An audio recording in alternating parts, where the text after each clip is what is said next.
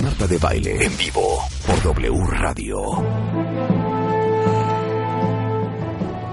Tomémonos de las manos, cuentamientos. Ahora sí, un abrazo grupal.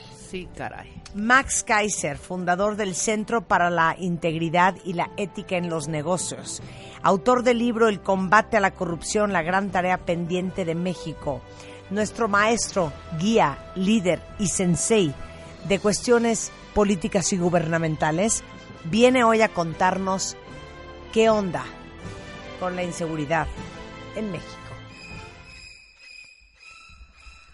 Max, bienvenido. es un gusto.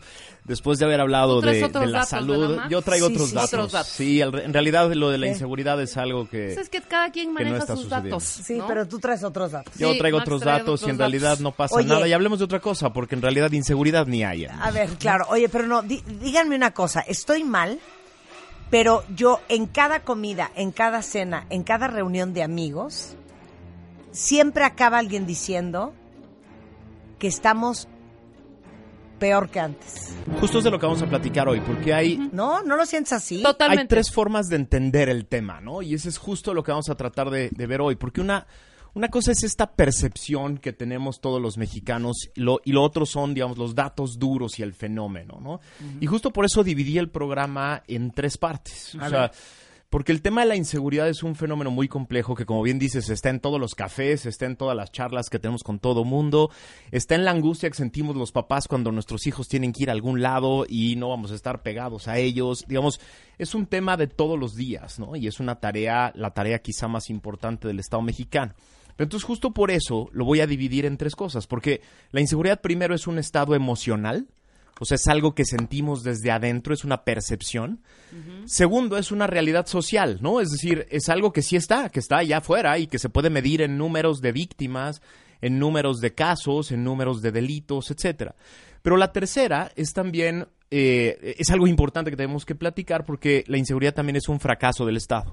Es una forma del Estado de fracasar en su tarea más importante. Entonces, lo vamos a dividir en esas, en Me esas gusta. tres, en esas tres versiones. No puedo creer lo que dijiste de la emoción. Sí, sí, es un estado emocional. Es decir, la, la inseguridad es el miedo a que alguien me arrebate algo que es querido, ¿no? Es decir, es esta angustia permanente que tenemos los chilangos, los que viven en Tampico, los que viven en Guerrero, etcétera, En todo el de país, que, de ¿eh? que Ya. hay alguien allá afuera con más poder que yo y que me puede arrebatar algo que es muy querido, ¿no? Que me puede arrebatar mi dinero, me puede arrebatar mi patrimonio, me puede arrebatar mi libertad o me puede arrebatar la vida.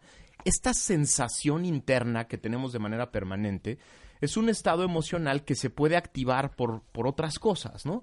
No necesariamente, a lo mejor por datos duros, sino porque lo tenemos muy presente, porque lo platicamos todos los días, porque es la, la charla más común con nuestros Claro. amigos y con, y, con la gente de la escuela y con etcétera, ¿no? Entonces vamos a hablar primero de la, de la, de la, de la inseguridad como una, como una percepción, como un estado emocional. Es, perdón, y como tenemos que hacer una pausa, aprovecho para decir lo siguiente.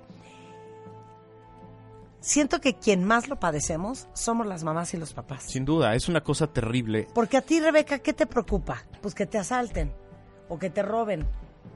Oye, o a mis sobrinas. Pero cuando tienes seres queridos, Pequeños. pequeños, Sí, claro. indefensos, Sí. allá afuera, vives con el Jesús en la boca. es un estado de angustia permanente. es un estado de angustia permanente. ¿Quién de ustedes vive así? ¿O quién de ustedes es una mamá o un papá súper superado que dice, no, tranquila, no pasa nada? Bueno, nuestras mamás, bueno, la mía por lo menos vive así. Yo con mi vivo hermana y conmigo, con los ya pelos semejantes de punta. Sin duda.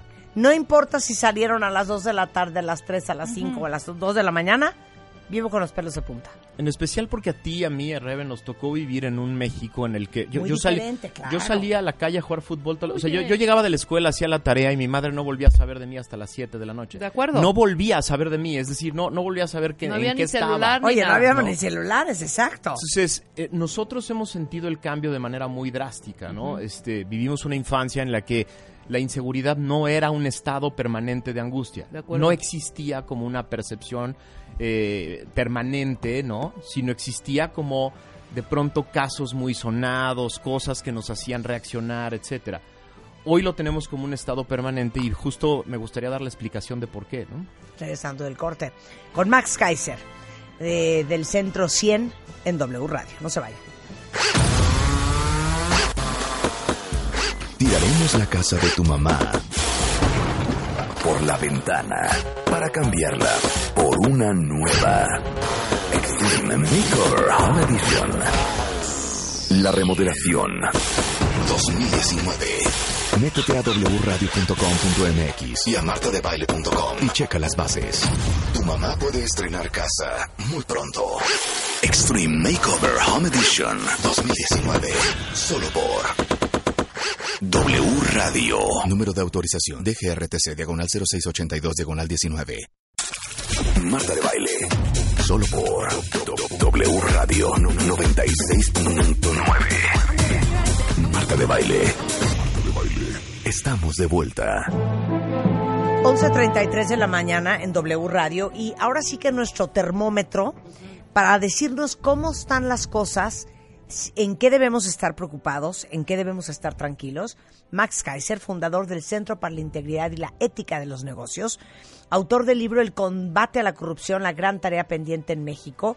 Y hoy estamos hablando qué onda con la inseguridad en México. Oigan, si quieren echarnos sus historias de terror, adelante. Venga. Dice aquí una, una cuenta es un verdadero infierno en la tierra, con tantos asaltos, ahora más cerca de nuestras casas. Antes eh, paso en Aucalpan, eh, digo, pasaba en Aucalpan, ahora saltaron en la esquina de mi casa. Castigos más fuertes, no los, no, no, ahora sí que, que no los defiendan derechos humanos, dicen aquí. Ayer asaltaron Este, con pistola a una nivel pareja de di- chavos enfrente de mi casa en Adolfo Prieto. Estamos hablando en la del Valle también. Nivel 10, me preocupa muchísimo. Desde salir de mi casa para trabajar, viajar con mi bebé por el robo de infantes y tráfico de órganos, subir al transporte público con asaltos y acoso, caminar en las calles y ser asaltado, secuestrado. Help, dice American Guiana. Es un temazo, es un temazo porque lo tenemos en- en- a flor de piel todos los días, lo hablamos todos los días y es muy importante hablar primero de la percepción antes de hablar de la realidad porque, porque cambia nuestra forma de vida. Sí. Es decir, la percepción hace que Oye, hagamos las cosas es diferentes, por supuesto, porque hace que hagamos cosas diferentes, hace que cambiemos nuestra forma de vida, la forma de hacer negocios, la forma de relacionarnos con otras personas, la forma de salir a la calle. Entonces es importantísimo. Ahora, para, para entender exactamente qué, qué causa este, este estado de angustia, déjame hacer una división arbitraria de tres tipos de delitos, que no es una división académica, pero la hago yo para explicarle mejor al cuentaviente cuáles son los que nos preocupan. Venga. El primer tipo de delitos son los que se cometen por personas que aprovechan una oportunidad, ¿no? Vamos a decir, los fraudes en una empresa, el robo en una empresa, eh, digamos, los fraudes fiscales. Esos, digamos, son delitos que hay que perseguir por un tema de justicia, pero no nos generan un estado de angustia, ¿no? Ahora, el segundo tipo de delitos son los cometidos por individuos, personas que viven del crimen, los que nos acaban de contar los cuentavientes, los asaltos en la calle, los asaltos en el cajero automático, en el transporte público, ¿no? Personas que se dedican a eso, que ese es su sustento de vida, que me quitan algo que es valioso. Y el tercer tipo de delitos son aquellos que se cometen por organizaciones criminales, ¿no? Redes bien estructuradas de personas que eh, trafican con la idea de debilitar, con la, con la debilidad del Estado y con la debilidad de la gente, ¿no? Bueno, El segundo y el tercer tipo son los que nos generan esta situación de, esta sensación de psicosis, de angustia, ¿no? Porque son las personas que tienen el poder de quitarnos la tranquilidad, quitándonos algo que nos es preciado, patrimonio, libertad y hasta la vida, ¿no? Ahora, Correcto. esto está perfectamente medido. Hay una cosa que se llama la Encuesta Nacional de Victimización y Percepción sobre Seguridad Pública que hace el INEGI. Es una, eh, una encuesta muy famosa que se llama la ENVIPE, que mide perfectamente cómo estamos los ciudadanos en este, en este tema. Y es clarísimo que es el problema más importante para los mexicanos. El 64% de los mexicanos dicen que es el problema más importante que tienen. Casi el doble del segundo, que es aumento de precios y temas como el desempleo, la corrupción y la pobreza. Más del doble es la preocupación. Por lo tanto, la percepción de que este es el problema que hay que atender está perfectamente medida. La ENVIPE es una encuesta que se hace en más de 100 mil viviendas de manera directa, con todas las técnicas de, eh, con todas las metodologías aprobadas para hacer encuestas. Por lo tanto, es muy certera en la medición, ¿no? Ok. Otra cosa muy importante que dice la, la encuesta es que las mujeres se sienten mucho más inseguras que los hombres. ¿Ves? Es que eso, porque somos la mayoría mamás El 80 o porque somos mujeres y el tema de feminicidios es pan de todos los días. se percibe como algo más cercano a las mujeres. Sí. Mientras el 76% de los hombres se sienten inseguros, el 82% de las mujeres se sienten inseguras. Es decir, 8 de cada 10 mujeres viven con esta idea interna de que se les puede arrebatar algo que les es importante. No entiendo cómo un país puede desarrollarse si 8 de cada 10 mujeres lo primero que, que les preocupa al salir a la calle Claro. es la inseguridad. 100%. Ahora, un dato muy interesante de esta encuesta es que es dónde están los lugares que nos hacen sentir inseguros. El cajero automático en la vía pública es el más el, el- lugar más peligroso uf. para la gente, ¿no? No no estoy seguro si lo respalden los datos, pero por lo menos la gente siente psicosis en el momento que está en un cajero. El banco, el transporte público, la calle, la carretera, son los lugares que según la encuesta están en el, digamos, en el top five de las, de las cosas, de los lugares en donde la gente se siente insegura. La casa es el lugar donde nos sentimos más seguros. Solo el 20% de la gente dice que se siente inseguro en su casa. ¿Qué quiere decir esto? Lo que quiere decir es que entre más nos alejamos de la, la casa, el trabajo y la escuela son los tres lugares donde más nos sentimos seguros. Quiere decir que mientras más nos alejamos de estos lugares que no son muy familiares, donde hay gente conocida, mientras más nos alejamos de ahí, nos sentimos más inseguros. La Perdón. percepción aumenta de la puerta hacia afuera. ¿no? ¿Quién no se baja al cajero así? En sus adentros, sintiéndose Ah, no, ya, en, esta circunstancia.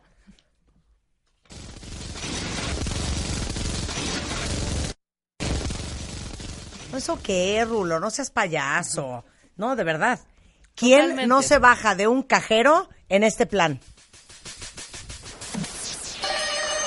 Sí, claro. Así de, Yo hasta hago la señal. volteando a qué la derecha, volteando a la izquierda, cierras la puerta, ves al que está saliendo después de ti, ves al coche que está llegando, pones tu NIP, estás ansioso, esperas a que te diga, ¿está dispuesto a pagar la comisión por la transacción? Pones que sí. La máquina está pensando, Pero estás sale el dinero, estás volteas a la izquierda, volteas a la derecha, te lo metes en la chichi, en la nalga, en donde puedas, sales, vuelves a panear, te subes a tu coche, ves en el retrovisor, me vienen siguiendo, no me vienen siguiendo. No puede ser. No puede ser. Y es, una, y es una actividad perfectamente normal, necesaria para pagar todo lo que tienes que pagar en el día. Entonces, imagínate que en esta actividad normal de todos los días, Qué miedo. sientes que tienes Claro. que hacer todo un ejem- una, una- una- una- una- una misión imposible para que no te asalten, ¿no? Perdón. De repente llega así, mamá, voy a salir con mis amigos y tú, van? Dios mío, ¿A qué se ¿quiénes van? ¿A dónde? ¿van a ¿Cómo ir se en van Uber? ¿Quién va manejando? ¿Dónde van a estar? ¿Qué zona es? ¿Traes pila del celular? ¿A qué hora vas a llegar? Me marcas en cuanto lleguen. Exacto. No los quiero en la banqueta diciendo somos dos, somos dos, déjenos entrar. Mangas tu ubicación. Dame el trip. O sea, es un horror. Es No, imposible vivir así. No hay manera de vivir así, porque le- le- los países se desarrollan cuando hay comercio, cuando hay intercambio, cuando hay comunicación, cuando la gente sale a la calle, cuando hay esparcimiento, cuando está, hay tranquilidad. Es imposible desarrollarse en un país que- en el que el único lugar donde te sientes realmente seguro es en tu casa. ¿No? No hay manera de desarrollarse es- de, de esa forma. Por eso, cuando ustedes escuchen a un político que digan, bueno, pero esa es solo una encuesta de percepción, hay que decirle, a ver, idiota, es, un- es solo un- una encuesta de percepción que mide lo que la gente está viviendo en su interior. Oye, percepción es nuestra realidad. Exacto. Exactamente. Así lo vives. Totalmente. Entonces hay que decirle a ese político que dice, no, pero no es victimización, porque ahorita vamos a hablar de la victimización. Pero hay que decirle a ese político que eso es tan importante como la realidad y tan importante como los sucesos eh, recurrentes en la calle, porque la gente cambia su forma de vida con la percepción. La percepción está dada por tu cercanía a los medios de comunicación, por, por algún evento que te haya sucedido a ti, por algo que hayas escuchado de alguien cercano. Es decir, la percepción es muy difícil de controlar porque hay veces que, o hay lugares donde en realidad no estás tan inseguro, pero la cercanía de algo, la historia que te contó alguien, eh, en fin, generan, generan esta, e- e- esta idea. ¿no? Oye, antes, antes era padrísimo salir con, tu cha- con tus amigas en un coche y si se te acercaba otro coche con cuatro chavos y tú eras... Ligabas. Ajá, y hasta te ibas a tomar Oye, un era un drink. plan. Vamos a rolar. Es, vamos a rolar. Vamos Ahora a se te acerca un coche con cuatro tipos Y lo primero que quieres hacer sí. es irte a esconder a tu casa. Un dato Claro. interesantísimo del Qué es horror. que la carretera es uno de los lugares en, en los que las, los ciudadanos mexicanos, hombres y mujeres, nos sentimos más inseguros. 100%. Imagínate lo que representa eso No, para bueno. el turismo, Claro. para la capacidad de los mexicanos de desahogarse un ratito y salir de tu realidad un rato. La carretera se ha convertido en un lugar perfectamente inseguro. un viaje a Londres y me daba no sé qué cuando lo primero que me decían era ¿de dónde eres? De México. Ay, súper inseguro. Es lo primero que te dicen. Y es Claro. Sí, en otros países claro. totalmente. Es terrible. Justo Es terrible, lo que apunta Jiménez es- vergüenza. es importantísimo porque la percepción también es algo que tienen los extranjeros. Además, Y ellos también toman decisiones con base en sus viajes, inversión y una serie de cosas de si van a entrarle a México para venir a una vacación con su familia o para traer su empresa. ¿no? Es importantísimo este apunte porque un empresario inglés que tiene un dinero y que quiere invertirlo en un país, cuando ve estas encuestas y cuando ve lo que está pasando en México, sea o no realidad lo que él percibe, toma decisiones con base en lo que él percibe, ¿no? No sé si sepan, pero las búsquedas en Expedia y en Google y en los sitios en general de viajes de la palabra México bajaron estos últimos tres meses. Importantemente. Es muy importante. Entonces, por eso no desechemos el tema de la percepción, no desechemos el tema de la, de, de- de- de la inseguridad como un estado emocional, porque sí modifica nuestra forma de vida y como apunta Claro. Jimena, modifica también la forma de tomar decisiones de quien quiere relacionarse De con. México. Ahora, pasemos al segundo punto, hay que separarlo que es la inseguridad como una realidad social que se puede medir en casos en casos concretos, que se puede medir en zonas más peligrosas, que se puede medir en la evolución de un año a otro, que se puede medir en tipos de víctimas y tipos de afectados, en tipos de delitos, etcétera, que es diferente de la percepción, pero que como vamos a ver tiene, digamos, mucho que ver con ella, ¿no? Claro. Según la ENVIPE, en México se estima que hay 25 millones de víctimas del delito al año. 25 millones de personas que son víctimas de algún delito al año. Esto es brutal, ¿no? Ahora, para hacerlo comparable de un año a otro y desestimar el crecimiento poblacional, el, el la ENVIPE hace una cosa que se llama una tasa, ¿no? Que es número de delitos por cada 100.000 habitantes. Y esto es muy interesante porque eso nos permite medir de un año a otro y desagregarlo eh, en términos de números objetivos que son comparables. Y la tasa también está creciendo. ¿Qué quiere decir que la tasa esté creciendo? Quiere decir que hay 29 mil víctimas de delito por cada 100 mil habitantes en México. Y esto es, los últimos tres años hemos visto un crecimiento de casi el 2% en la tasa y en el número de víctimas del delito. Ajá. Entonces, esto que sentimos los mexicanos, ¿no? De eh, es- estamos más inseguros, está sustentado por la realidad. No, sí- hay sí más estamos casos más inseguros, y claro. hay más casos por cada 100 mil habitantes. Y esto no es, es que a mí me parece, o estos son los números que me dijo mi mamá. No, no, no. estos Es, son estudios. es el estudio más importante que hace el INEGI, ¿no? Es el, el estudio más importante que se hace en México sobre el tema de inseguridad. Es, el estu- es, es- es la publicación 2018 que permite agregar datos completos, ¿no? De todo un año y hacer comparables un año con otro. Ahora, también hay maneras de medir dónde se está más inseguro, ¿no? Dónde prevalecen más los delitos, dónde hay más recurrencia, dónde es mayor la tasa. Los tres lugares donde estamos más inseguros en México es el Estado de México, la Ciudad de México y Baja California. Es ¿Qué? donde, la, es donde la tasa está más alta y es donde la recurrencia está más alta. Lo que estamos viviendo en la zona conurbada, Estado de México y Ciudad de México, es dramático. La tasa es enorme y el número de recurrencia delictiva es gigantesco, ¿no? ¿Cuáles son los delitos más comunes? El robo y la extorsión. Y justo por eso eh, nos sentimos tan inseguros. porque son delitos que se cometen de manera muy fácil, ¿no? Se cometen en el transporte público, en la calle y demás, ¿no? Es decir, la tasa, la tasa de robo es brutal en estas, en estas entidades. En la- a nivel nacional, la tasa es de 11.000 delitos por cada 100.000 habitantes de robo. La extorsión es un delito que se ha acercado mucho a los mexicanos y es dramática. Es estas llamadas que recibimos de pronto, ¿no? De que secuestraron, tengo secuestrada a tu hija y si no me depositas una lana y etcétera, que nos hacen sentir muy inseguros. Bueno, la extorsión también ha crecido de manera muy importante. Ahora hay dos delitos, Marta Rebejime, que, que, nos, que nos angustian más que ninguno a los mexicanos, que son el secuestro y el homicidio Hijo, son, son los dos delitos que nos, que nos hacen temblar, ¿no? Eh, yo creo que no, no, no debe haber peor angustia para, para un padre que las anécdotas de secuestro, ¿no? Que escuchamos por todos lados. Desgraciadamente el secuestro es otro delito que ha ido en aumento. Eh, en este momento, o sea, el, el último dato que se tiene sobre secuestros al año son 80 mil secuestros. que no puede 80 ser. mil secuestros en un año, ¿no?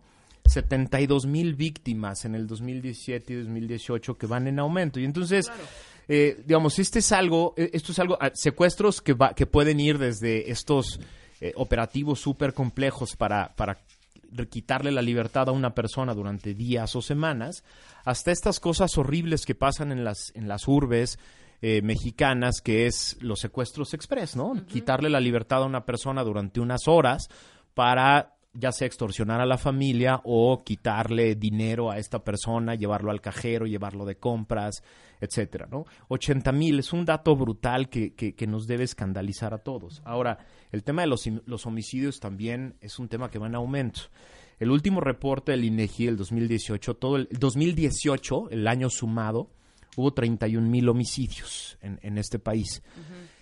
Eh, a ver, es muy importante ahora sí hacer un resumen del tema percepción y victimización, percepción y realidad. Es decir, en México la percepción crece y crece y crece. Eh, a veces no tiene que ver con la realidad. Hay veces que la percepción crece porque de pronto los noticieros se enfocan en el tema, ¿no?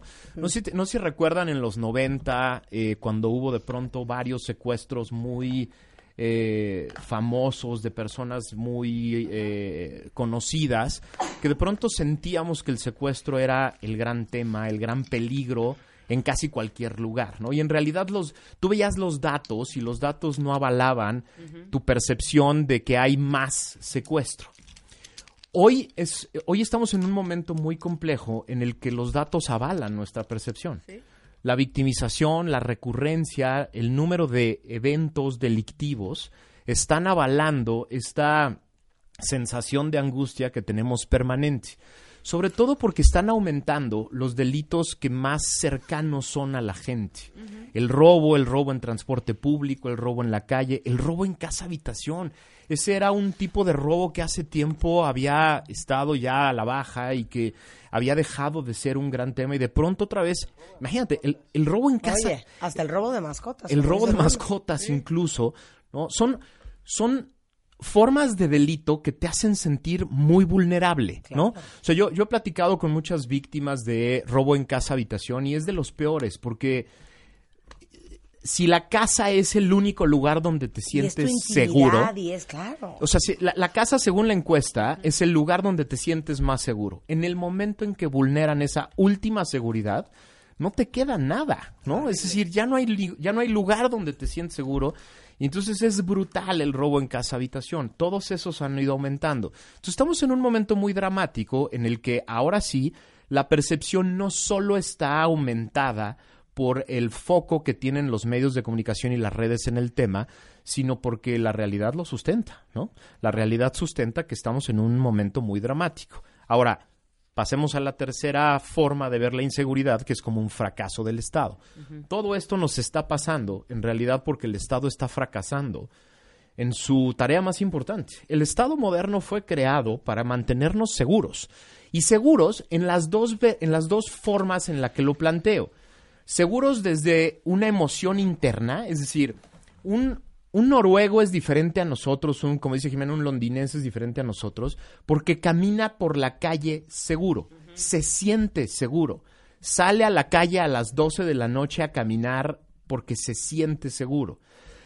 Pero también porque los datos respaldan que lo está. Es decir, su patrimonio está seguro, su coche está seguro, su casa está seguro, su libertad está seguro y su vida está segura. ¿no? Es decir, el Estado es un Estado exitoso cuando te hace sentir que estás seguro, pero también cuando tus cosas, tu libertad y tu vida lo están avalado por los datos duros. Por ¿no? los hechos. Exactamente. ¿no? ¿no? O sea, en práctica y teoría. A ver, no nos vayamos lejos. Ustedes escucharon en las versiones de Pregúntale a tu alcalde que hemos tenido en este programa.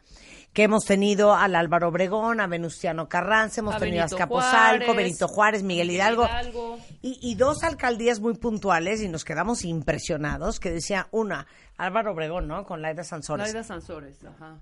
Sé que lo del agua, sé que lo de las banquetas, sé que lo de los asaltos. Les pido una disculpa, es que no tengo dinero todavía. Imagínate. O sea, entró en octubre, Todavía era, la era lana. marzo y no tenía lana. Había contratado de una u otra forma a unos policías que habían traído de Morelia para echarle la mano en Álvaro Obregón. Ahí te va otra, Venustiano Carranza.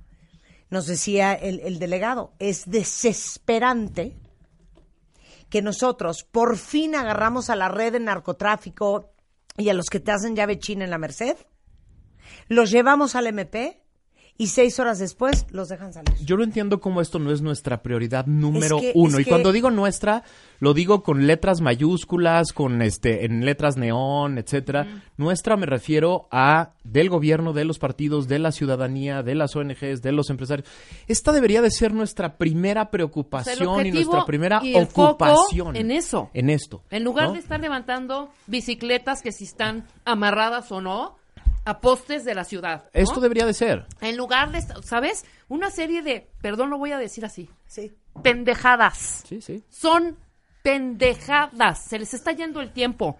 Nuestro dinero, nuestros impuestos en estas tonterías. Sin duda. O Ahora sea, déjame Yo estoy histérica, ¿eh? Histérica. Déjame te lo pongo más grave. Nos vamos a gastar 300 mil millones de pesos en una refinería que es, según todo el mundo dice, inviable. Claro. Nos vamos a gastar 200 mil millones de pesos en un tren que nadie quería, que además va a devastar la selva eh, de, de- de- de la península de Yucatán. Y nos vamos a echar 200 mil millones de pesos en un aeropuerto que va a reducir nuestra capacidad de vuelos. 700 mil millones de pesos que habría que invertir en esto. Porque esto necesita inversión. Como bien apuntas, esto necesita inversión. Hay que explicarle al cuentaviente que esto no es un tema de voluntad política, no es un tema de quiero no quiero, de lo resuelvo con alguna creatividad. Este es un tema hiper complejo, hiper complejo que pasa desde la prevención y la investigación hasta la sanción, que va desde la capacidad de que evitar de que sucedan los delitos hasta la capacidad de identificar dónde sucedieron, pero luego la capacidad de investigar, reunir las pruebas y llevar a personas a la cárcel y que ahí se queden. Hombre, Claro. a ver, cuentavientes. Ese es el punto. No es que se nos haga. No es que si estás pro el gobierno o en contra del gobierno. Ahora sí que los números hablan. Déjame, déjenme les doy du- Y números. la experiencia habla. Nada más quiero decir una cosa. ¿No le dio la vuelta al problema Colombia? Totalmente. ¿No le dio la vuelta al problema de una manera impresionante la ciudad de Nueva York? Mira, acabo de estar en la República de Georgia hace un mes, que era una república socialista soviética que está atrapada entre Turquía y, eh, y, la y- y Rusia. Y ya le dieron la vuelta al tema de inseguridad. Yo pregunté en el hotel, oiga, ¿puedo salir a la calle? Y se me quedaron viendo con cara de, pues, por supuesto, ¿por qué no saldría usted a la calle a comprar algo? Bueno, déjame, te doy, déjame les doy un dato que es dramático y que es, digamos, la muestra del fracaso del Estado. Imaginen mil delitos. ¿no? Se cometen mil delitos en la calle. El fracaso del Estado primero está demostrado por una cosa que se llama la cifra negra. ¿Qué es la cifra negra? El número de delitos que no se denuncian. La Eh, cifra eh. negra es 93%. Y con la impunidad nadie quiere denunciar. Entonces, quiere decir que de, la cifra, de los mil delitos que se cometen, solo 70 tienen alguna posibilidad de tener justicia. Porque 90 y- 930 ya se murieron, ya, nadie, ya no llegaron nunca a ser conocidos por el Estado. Ahora, el, como dice Marta, el 50% de la gente encuestada por el MVP no, dice no denunciar porque no tiene confianza en el Estado y porque hasta le da miedo denunciar.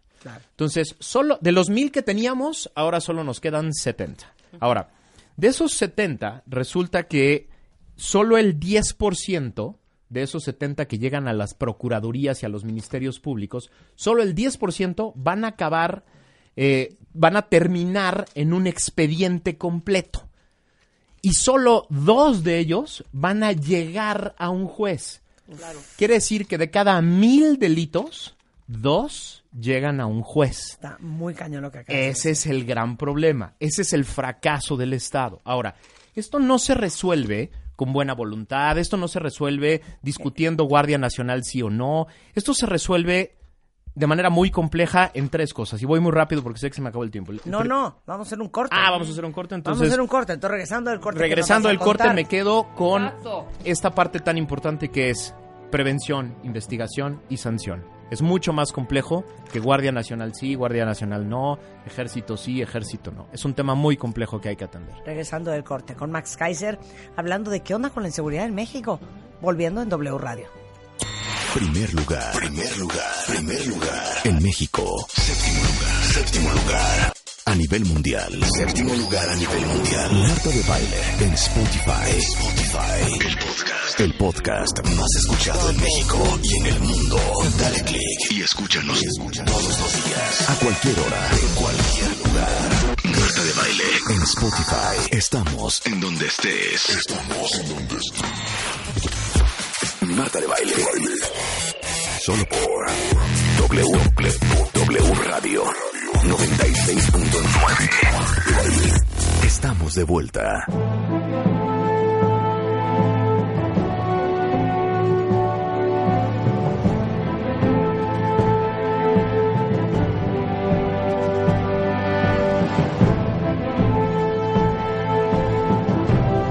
Nueve de la tarde en W Radio y estamos en una conversación bien intensa, cuentavientes, y por lo que estoy viendo en redes sociales, todos están igual de preocupados de lo que estamos nosotros. El tema es la inseguridad en México. Y para hablar del tema, Max Kaiser, fundador del Centro para la Integridad y la Ética de los Negocios, el 100, y autor del libro La- El combate a la corrupción para la, la gran tarea pendiente de México. Y estamos hablando de la inseguridad en tres pedazos. La inseguridad como una emoción y una percepción y un estado permanente de ansiedad y de angustia. La inseguridad como una realidad social y dimos eh, datos duros y números basados en el estudio del INEGI. Y el tercer punto es la inseguridad como fracaso del Estado. Y en eso nos quedamos, eh, digamos, cuando an- antes del corte, porque es importantísimo recordarle al auditorio que el Estado, esta es su, su- su actividad primaria, esta es su responsabilidad más importante. Y es importantísimo recordarle a los políticos que no es solo bajar unos poquitos delitos o bajar unos cuantos porcentajes, ¿no? sino hacer que la gente se sienta más segura. No es nada más eh, reducir un poco el- el- la, vi- la victimización.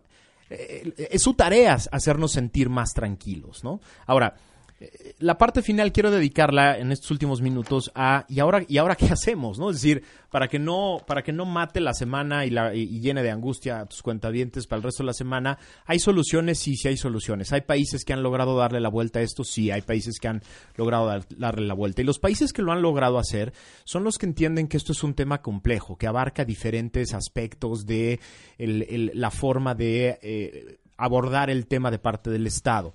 Son principalmente tres columnas, Marta. Son prevención, investigación y sanción. Vamos a la primera, prevención.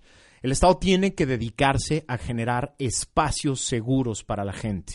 Tiene que haber lugares seguros, tiene que haber lugares donde la gente puede estar bien, parques, calles, empresas, lugares donde la gente sabe que ahí no pasa nada. Es decir, el Estado tiene que tener presencia en la calle, tiene que haber la capacidad de eh, generar lugares donde sé que no me va a pasar nada.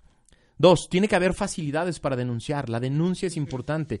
El, hecho de que 93% de los delitos se queden sin siquiera llegar al Estado eh, tiene que cambiar, porque si no el Estado nunca va a tener cómo enterarse de los temas. Tiene que haber presencia policiaca. Tiene que haber inversión en policías bien equipados, bien adiestrados, bien capacitados, que nos hagan sentir seguros, que estén ahí, que, que, que estén cuidando un parque, que estén cuidando una calle, que estén cuidando uno de estos semáforos terribles que hay en la ciudad donde estás todo el tiempo con el Jesús en la boca porque sabes que es el semáforo más inseguro de la ciudad. Para que no sean corrompibles, para que estén preparados, para que tengan capacitación, para que se necesita dinero. mucho dinero, se necesita dinero para pagarles bien, para tenerlos seguros, para que ellos mismos estén bien equipados, para que se sientan que tienen un trabajo digno, que es un servicio el más importante a la sociedad. Es decir, un policía que gana ocho mil pesos mensuales, que tiene que rentar su pistola y tiene que, no estoy exagerando, ¿eh? tiene que pagar sus balas y tiene que eh, comprar su propio uniforme, no es alguien que se siente digno y que nos va a ayudar a sentirnos más seguros en la calle, ¿no? Entonces eso cuesta dinero.